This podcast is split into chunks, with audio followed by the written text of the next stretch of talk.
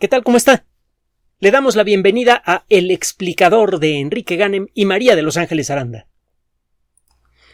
Todas las disciplinas científicas en algún momento dependen un poco de la suerte, de tener la inspiración apropiada para llegar a una idea valiosa, de encontrar eh, alguna huella en el espectro de una estrella que dé la clave de su comportamiento. Hay disciplinas científicas que requieren de una dosis especial de suerte y definitivamente la paleontología es una de ellas.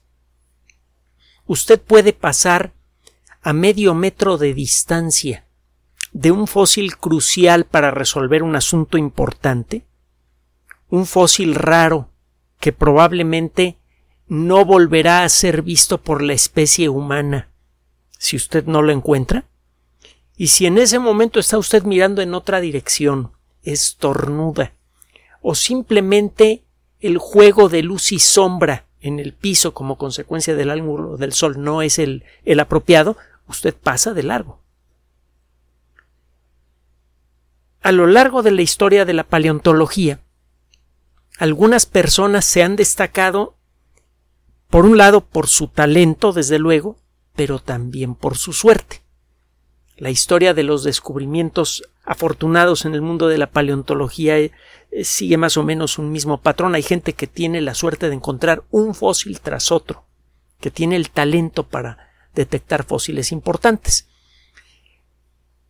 La escasez, la escasez de fósiles prehumanos hasta mediados del siglo XX era, era tal que muchos investigadores pensaron que resultaría imposible explorar a fondo la historia de nuestra especie. Sabemos que nuestros ancestros, lo, sabemos por los indicios que nos da la teoría de la evolución, que nuestros ancestros deben haber sido pequeños, probablemente vivían en un ambiente eh, pues eh, medio selvático, en árboles o en grandes sabanas, y allí es muy difícil que que el cuerpo de un organismo se preserve, sobre todo si se trata de un organismo pequeño. El cuerpo rápidamente es consumido por eh, carnívoros, por carroñeros. El, el, el, nivel de acidez de la tierra y las circunstancias no facilitan la fosilización. Como consecuencia de eso se llegó a pensar que resultaría imposible encontrar una cadena suficientemente amplia de fósiles humanos o prehumanos como para empezar a explorar nuestra propia historia evolutiva reciente. Esto lo sabía todo mundo. Es muy, muy improbable que, eh, que se puedan encontrar fósiles prehumanos. Esto comenzó a cambiar en la década de los 50, luego en la década de los 60, como consecuencia de las acciones muy afortunadas de una familia de paleontólogos.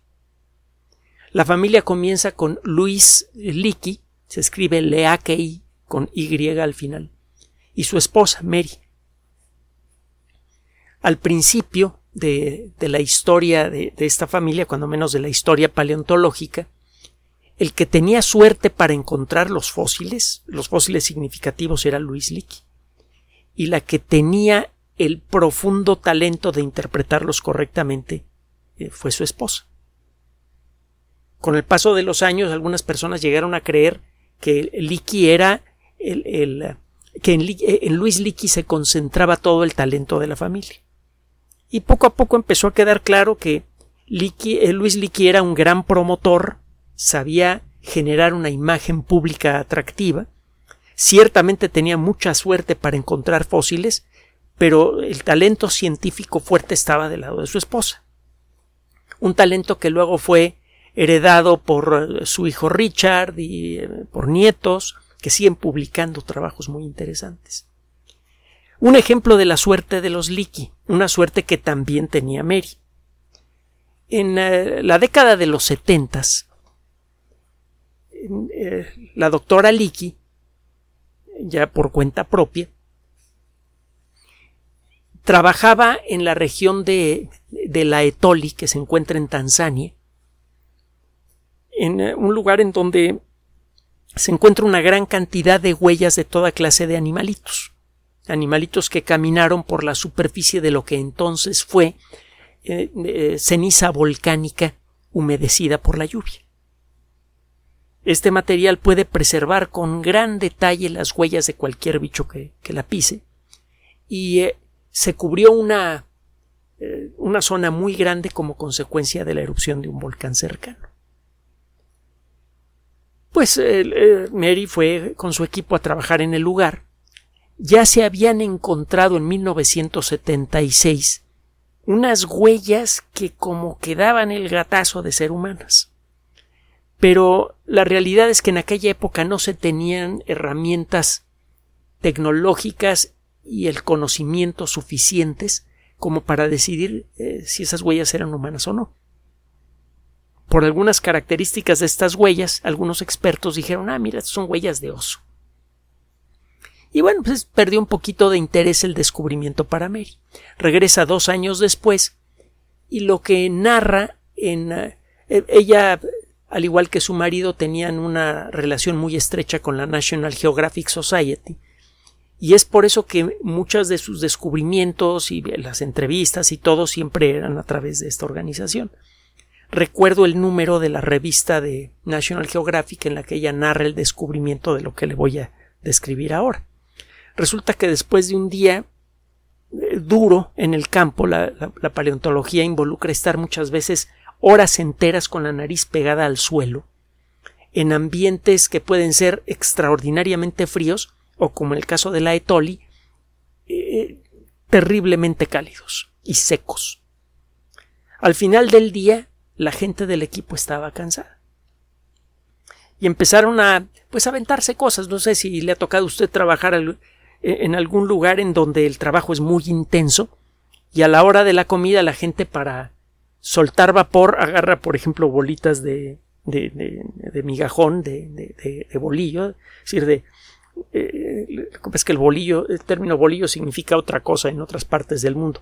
El, el pan que tenemos en México, que por cierto cuando está bien hecho es muy muy bueno, eh, y tiene algo que ver con el contacto no muy amigable que tuvimos con los franceses en el siglo XIX.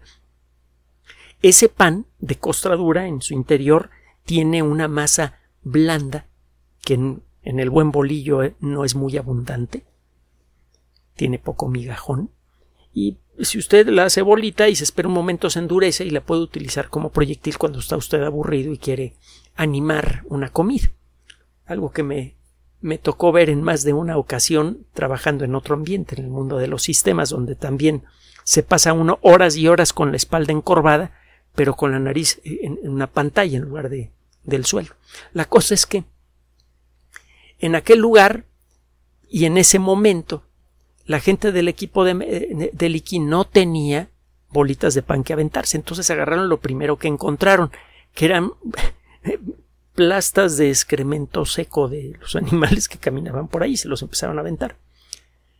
Y uno de estos ah, muchachos se agachó para evitar un proyectil de ese tipo y a la hora de mirar para abajo vio lo que parecía el perfil de, una parte de una huella, una huella que se veía humana.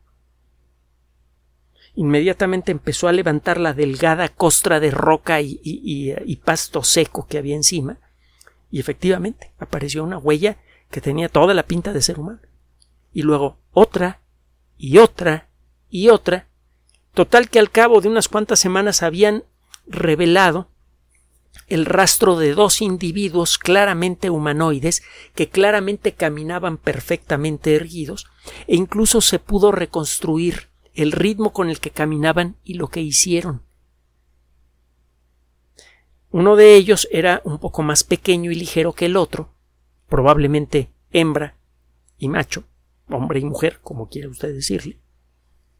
Están a la mitad de camino entre una cosa y la otra. Y en algún momento el más grande de los dos claramente se detuvo a mirar a su alrededor y luego sin prisa, sin correr, siguió caminando. Todo esto se puede decir gracias a una disciplina que se llama icnología, el estudio de las huellas. Y a ella vamos a regresar en un momentito más.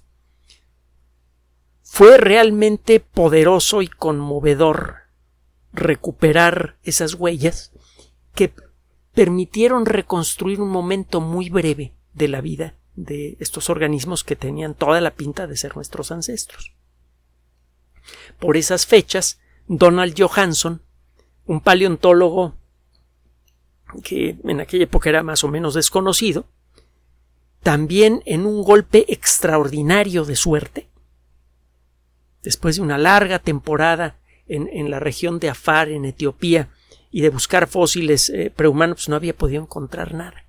Y literalmente, en la última tarde del último día, se topó no solamente con un trozo de hueso de un organismo mucho más antiguo que todos los ancestros conocidos de la especie humana hasta entonces, tres y medio millones de años, sino que encontró el 40% del esqueleto. en, la noche, cuando estaban ensamblando eh, lo que encontraron, le digo casi por accidente, eh, Johansson y su equipo eh, repetían siempre la misma tonada, nada más llevaban un, un cassette con, algo de música y estaban repitiendo la canción de los Beatles, Lucy in the Sky with Diamonds. Y se le quedó Lucy a ese esqueleto porque además claramente pertenecía a, un elemento del género femenino. A la hora de comparar los, eh, los, huesos del pie de Lucy con las huellas encontradas en la Etoli en Tanzania, busque usted en un mapa y verán que pegaditos, pegaditos no están los sitios. Bueno, encontraron que los, eh, los, huesos del pie de Lucy coinciden perfectamente con los, con los de esa huella. Eso no significa que Lucy haya dejado esa huella, significa que algún miembro de la misma especie dejó esas huellas. Con el paso de los años, la suerte empezó a ayudar a los paleontólogos porque empezaron a trabajar de una manera más sistemática y con más conocimiento de causa. Aprendieron a buscar mejor en ciertos sitios a los restos de nuestros ancestros. Y acuérdese de esa vieja frase de Pasteur que nos gusta repetir mucho la suerte solo ayuda a una mente preparada. En pocos años, el número de organismos primitivos claramente asociados con el linaje humano empezó a crecer. Y fue entonces cuando empezó a complicarse de manera deliciosa y también hay que decirlo esperable el árbol genealógico humano. Se pensaba que nuestra especie se había convertido en inteligente por puro accidente. Que la realidad es que la naturaleza nunca, entre comillas, ha pretendido crear organismos inteligentes, que nosotros fuimos un accidente evolutivo que no se va a repetir en ningún otro rincón del cosmos. Realmente mucha gente lo creía. Y parte de la evidencia que había en favor de esto es que parecía existir una línea evolutiva muy clara y directa de nuestros ancestros eh, simios a nosotros. Encontraba usted al Homo habilis, el primer organismo que merecía llamarse hombre, muchos de los elementos de Homo habilis, cráneo, etcétera, fueron descubiertos por Richard Leakey, por cierto. Luego vino el Homo erectus, que conocemos desde finales del siglo XIX, el famoso hombre de Java, por ejemplo. Y luego vino el Homo sapiens. El Homo habilis y el Homo erectus ya utilizaban herramientas, incluso el fuego. Entonces ya tenían varias de las características tecnológicas que se asocian con la condición humana y además los pocos restos que se habían encontrado de Homo habilis y Homo erectus eh, revelaban una estructura esquelética muy similar a la, a la humana. Entonces claramente eran ancestros nuestros. Pero bueno, parecía que la línea evolutiva era de una especie a otra especie y de ahí a nosotros. La única especie humanoide, o prácticamente humana, que parecía salirse de este patrón era el hombre de Neandertal. Ahora sabemos, por cierto, que que efectivamente estamos muy emparentados con el hombre de Neandertal, aunque genéticamente no somos descendientes directos, somos como primos evolutivos, con los que nos llevamos muy bien, porque resulta que podemos reconocer claramente genes de Neandertal en los seres humanos modernos. Y ya sabe usted cómo se intercambian los genes. Es uno de los ejercicios favoritos de la especie humana. No, no voy a entrar en detalles, no se preocupe. El caso es que daba la impresión de que el proceso evolutivo había sido muy limpio y no como sucede con prácticamente todas las demás especies conocidas para la paleontología en particular. Normalmente, cuando va a ocurrir un cambio evolutivo importante, por ejemplo, cuando se va a desarrollar el vuelo, no aparece una especie muy diferente a todas las demás que desarrolla plumas y que de pronto se echa a volar, sino que aparece una pequeña nube de especies muy parecidas entre sí, y alguna o algunas de ellas evolucionan hasta convertirse en ancestros de las aves. Eh, no existen casos así muy claros de organismos que hayan establecido algún cambio importante en el plan evolutivo, por ejemplo, del paso de, de ah, anfibios a reptiles, no hay una sola especie ancestral a un gran grupo que haya vivido sola en el planeta.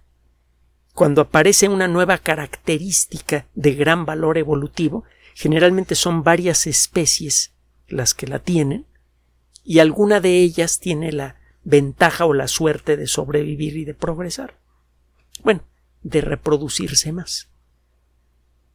Se pensaba que la especie humana era fundamentalmente diferente porque era un accidente inexplicable de la evolución. Y por eso su evolución había sido tan limpia. Finales del siglo XX, principios del siglo XXI, esto comenzó a cambiar de manera dramática. Cada vez encontramos más evidencia de esta nube de especies de organismos inteligentes, probablemente capaces de usar herramientas, que caminaban erguidos y que tenían manos con un pulgar oponible, como nosotros. Nos permite manipular fácilmente cualquier cosa, cualquier cosa del tamaño apropiado. Este descubrimiento el que le voy a hablar ahora, viene a sumarse de una manera especialmente importante a esto que le estoy comentando. Resulta que en 1978 Merelik va a este lugar, en la Etoli, encuentra estas huellas que tienen 3.700.000 años de edad, más o menos una de, las últimas fechas que se han eh, eh, ofrecido para este descubrimiento. Generalmente usted utiliza una técnica, aunque sea tosca, para darle una edad eh, aproximada a un descubrimiento y con el paso de los años, según se desarrolla la tecnología y según puede usted visitar el lugar y tomar más muestras, puede ir ajustando la fecha. Se habla de tres y medio millones de años o más, ahora se habla de tres millones setecientos mil años. Bueno, en el 78 Merrick va a este lugar, se topa con estas huellas, atraída por el antecedente de las huellas encontradas en 1976, pero que se dijo, no, pues estas huellas no son humanas, son huellas de oso. Bueno, resulta que no está usted para saberlo ni yo para contárselo, pero se equivocaron las personas que clasificaron las huellas de la Etoli, del, primer sitio de la Etoli, el sitio A, el sitio en 1976 en donde se, se supone nada más había huellas de oso. Los investigadores de este trabajo, eh, que hicieron este trabajo que aparece en la revista Nature, lo que hicieron fue, por un lado, explorar, escandir, probablemente sería el mejor verbo para esto, y no escanear, que no existe. Eh, eh, exploraron con un explorador 3D las huellas. Fueron fotografiadas, fueron medidas, el modelo tridimensional fue alimentado una computadora. Existen ahora programas de cómputo que permiten aplicar muchos de los secretos de la ignología y de la eh, biología dinámica, la biología que pretende explicar la forma en la que se mueven los seres vivos. Hay un programa de cómputo gratuito que hemos mencionado en otras ocasiones, se lo vuelvo a mencionar si lo quiere descargar. Se llama GateSim, G-A-I-T-S YM. Gate es algo así como andar y sim es la abreviatura de simulación en inglés, simulation. Gate Sim es un programa eh, eh, al que le puede usted alimentar la estructura esquelética, un modelo tridimensional de la estructura esquelética de un organismo y algunos datos más, y el programa puede reconstruir la forma en la que se movía el animal. Y al revés, si usted tiene las huellas del animal, eh, el sistema puede ayudarlo a entender qué tan rápidamente se movía el animal, si lo estaba haciendo en forma confortable o no. Cuando usted camina regularmente lo hace de manera confortable. Cuando está usted corriendo y cambiando de dirección continuamente, el movimiento es incómodo para usted, no lo puede sostener por mucho tiempo. Bueno, gracias a la icnología y a nuestro entendimiento más avanzado de las eh, del funcionamiento de los huesos, los músculos y todo eso, y gracias a la biocomputación, es posible ahora crear programas que reconstruyan el movimiento de un dinosaurio o de un ancestro directo de la especie humana. Bueno, por un lado, se, sometió estas huellas del sitio A al estudio más avanzado eh, posible con la tecnología actual. Y por otro lado, se compararon directamente huellas de osos negros, de chimpancés y de humanos con las huellas del sitio A. Lo que se hizo fue pedirle a una persona, un grupo de personas que caminaran sobre lodo, un lodo con una textura muy similar al lodo fosilizado del sitio A. Luego se conchavaron a un chimpancé, probablemente con, con alguna recompensa, para que caminara por encima del lodo, para que dejara sus huellas. Y luego hubo que hacer eso con el oso. Entonces, eh, con los osos hay que irse con más cuidado. Déjeme decirle que un chimpancé adulto enojado es terrible. No sé literalmente qué es peor si un ataque de oso o un ataque de un chimpancé. Son animales que atacan directamente a la cara, son muy fuertes y bueno, ¿qué le cuento? Pero bueno, hay muchos chimpancés domesticados, muchos tienen buen carácter, así que es fácil hacerlos participar en este experimento, pero con los osos no es tan fácil. Entonces lo que hicieron estos investigadores fue a un centro de rescate y rehabilitación de osos negros en New Hampshire.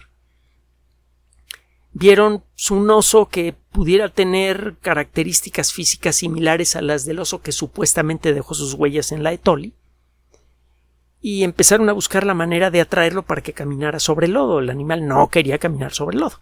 Aunque parezca que no, estos animalitos son bastante limpios. Total que la forma que encontraron para convencerlo fue el de poner un poco de jarabe de pues como el que le pone usted a los a los hot cakes o panqueques como les dicen en otras partes del mundo o también eh, eh, una salsa de manzana un poquito lo que le pone usted en el interior a un strudel de manzana una vez que le dieron a la fórmula correcta jarabe de arce o, gelatina de, manzana, bueno, salsa de manzana, lograron hacer que los animales caminaran sobre el lodo. Esto permitió capturar huellas con gran detalle y eh, se pusieron a, compararlas con las del sitio A, pero no, no solo compararon la forma. Si usted estudia con detalle una huella, sobre todo si hace una exploración tridimensional, usted puede darse una idea de si toda la planta del pie del organismo que dejó la huella se apoyó en el suelo con la misma fuerza. Si usted encuentra que el animal puso su fuerza sobre el talón principalmente, apoyó todo el pie, pero la mayor parte de la fuerza se va al talón, usted dice que se trata de un organismo plantígrado, que utilizó toda la planta de su pie para para, eh, para pisar. Y eso generalmente implica que el talón, que es el que lleva el peso del cuerpo a través de los, de los huesos de la pierna, es el que se clava más en el suelo. En el caso de los seres humanos, el, el, el pie deja una huella diferente. Tenemos un arco y el peso del cuerpo se distribuye de manera irregular en la huella. Eso hace que la profundidad de la huella sea diferente en distintos puntos y esto a su vez está asociado con la forma en la que se mueve el dueño del esqueleto que dejó esa huella. Un organismo que deja huellas como los seres humanos tiene que caminar en dos pies y perfectamente erguido. Bueno, adivine qué. Que las huellas del sitio A claramente pertenecen a organismos que como usted y como yo caminaban perfectamente erguidos. Esto por sí mismo pues, es interesante, significa que el sitio A tiene huellas también de homíninos. Un homínino es un organismo que pertenece directamente a la misma rama evolutiva que el ser humano. Y es un subgrupo de los homínidos, que es un gran grupo de organismos que tienen aspecto humanoide, aunque no todos ellos estén relacionados con la línea evolutiva humana, cuando menos no directamente. Los homínidos incluyen a muchos primos y parientes lejanos. Los homíninos involucran a organismos que casi con seguridad forman parte de nuestra familia nuclear, evolutivamente hablando. Bueno, entonces es interesante saber que allí hay huellas de homínino en el sitio A. Pero lo más interesante es que a la hora de ponerse a estudiar con detalle esas huellas, encontraron que se trata de organismos de distintas especies que probablemente vivían en la misma zona y que muy probablemente tenían alguna clase de contacto, aunque fuera casual. Las escenas de nuestros ancestros remotos pegándose de, de palazos o, con, o huesazos, como en la película 2001, que vuelvo a insistir es eh, mi favorita personal, eh, no parecen tener mucho fundamento. Parece que incluso desde antes de integrarse la especie humana, nuestros ancestros tenían como esencia la convivencia y la cooperación, como mínimo la tolerancia, que es el aspecto más somero de la vida civilizada. Y hay que irse con cuidado porque a veces tolerancia significa te aguanto porque no me queda de otra. Que no, es lo mismo que la verdadera convivencia. Pero bueno, existe evidencia, pues, de que ya existía una nube de organismos de especies muy parecidas, relacionadas entre sí, todas ellas muy cercanas a nuestro, nuestro ancestro directo, que convivían activamente en la Etolia hace tres millones setecientos mil años.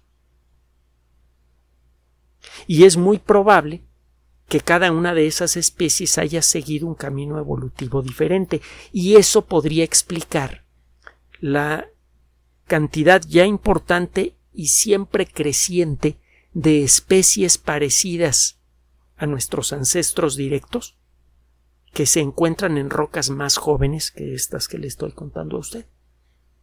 Parece que desde hace casi cuatro millones de años existían varios, varias especies de organismos inteligentes que caminaban en forma erguida, que tenían las manos libres y la posibilidad de usar herramientas aunque fuera de manera simple, y que eran capaces de convivir entre sí. Esto le genera genera muchas reflexiones. Una de ellas es un cambio profundo en nuestra perspectiva sobre la evolución de la inteligencia. La inteligencia, la inteligencia con capacidad tecnológica, porque hay muchos organismos inteligentes en la Tierra, vea cómo se comporta un perro, cómo se comporta el gato de mi mamá, por ejemplo, pues claramente el bicho sabe muchas cosas, a veces sabe más que yo de ciertas cosas. Eh, pero bueno, el caso es que la inteligencia con capacidad tecnológica no es un accidente evolutivo. Forma parte natural del proceso evolutivo y es de esperarse que recurra en otros ambientes en donde se den las circunstancias suficientes para que aparezca la vida y ésta pueda evolucionar con un ritmo más o menos importante. Esa es una reflexión. Hay muchas otras reflexiones más, desde luego. El hecho de que la vida sea un fenómeno natural y la inteligencia también le da mayor sabor a la vida. En eh, algunas de las conversaciones que vemos, por ejemplo, en YouTube, vemos y, en Facebook, en todos nuestros espacios, conversaciones entre ustedes, Vemos, eh, por ejemplo, casos en donde se discute sobre el, objetivo de la vida, el sentido de la vida, etcétera, etcétera. no sabemos si la vida tiene sentido o no, si tiene algún objetivo, si hay algún gran plan o no. Por eso usted en el mundo de la ciencia encuentra toda clase de personas, los ateos, los eh, eh, mm, eh, católicos de, distintas denominaciones, los protestantes, etcétera, etcétera. Encuentra usted, desde luego, gente de, la fe musulmana, etcétera, etcétera. La, ciencia, a pesar del aspecto de algunos de sus practicantes, es una disciplina intelectualmente humilde, porque comienza reconociendo nuestras propias limitaciones para poder entender lo que tenemos enfrente de nuestra cara. Lo demás, uh, bueno. El caso es que no tenemos una idea ni podemos tenerla. Esto es bien importante de si existe algún sentido, alguna causa especial de índole religiosa para nuestra existencia, etcétera, etcétera. No podemos saberlo. Pero ciertamente es profundo y conmovedor deliciosamente inquietante, positivamente inquietante, el darse cuenta que la materia del universo, siguiendo sus propias reglas y sin alteración especial de ellas, simplemente siguiendo sus propias reglas, es capaz de organizarse para crear vida e inteligencia. Ahí tiene usted la vieja historia de la evolución humana que va de una especie a otra limpiamente está por los suelos. Parece que desde mucho antes de que aparecieran los primeros organismos que claramente son nuestros ancestros directos, como el Homo habilis, que tiene como un millón y medio de años, o dos, claramente mucho antes de eso, existía no una, sino un grupo de un tamaño indeterminado de especies humanas inteligentes o, prehumanas inteligentes que sabían convivir entre sí. Eso significa que probablemente la capacidad evolutiva de convivir con personas que piensan y actúan de manera diferente a nosotros todavía se encuentra allí y eso significa que tenemos la esperanza de revivir ese aspecto fundamental de nuestro comportamiento que debe estar oculto en algún gene por allí y que podría ayudarnos a resolver muchos de los problemas del mundo moderno. ¿Qué le parece? Gracias por su atención. Además de nuestro sitio electrónico www.alexplicador.net, por sugerencia suya tenemos abierto un espacio en Patreon, el explicador Enrique Ganem, y en PayPal, el explicador patrocinio por los que gracias a su apoyo sostenemos este espacio. Puede usted descargar gratuitamente estos audios en formato MP3 en Spotify y en iTunes como El Explicador sitio oficial y en SoundCloud como El Explicador y con formato de video en YouTube en El Explicador sitio oficial. Recuerde nuestras redes sociales de siempre, Twitter Enrique-Ganem y en Facebook Enrique Ganem sitio oficial, El Explicador y los grupos que usted ya conoce. Finalmente, el explicador siempre somos María de Los Ángeles Aranda y Enrique Ganem. Gracias.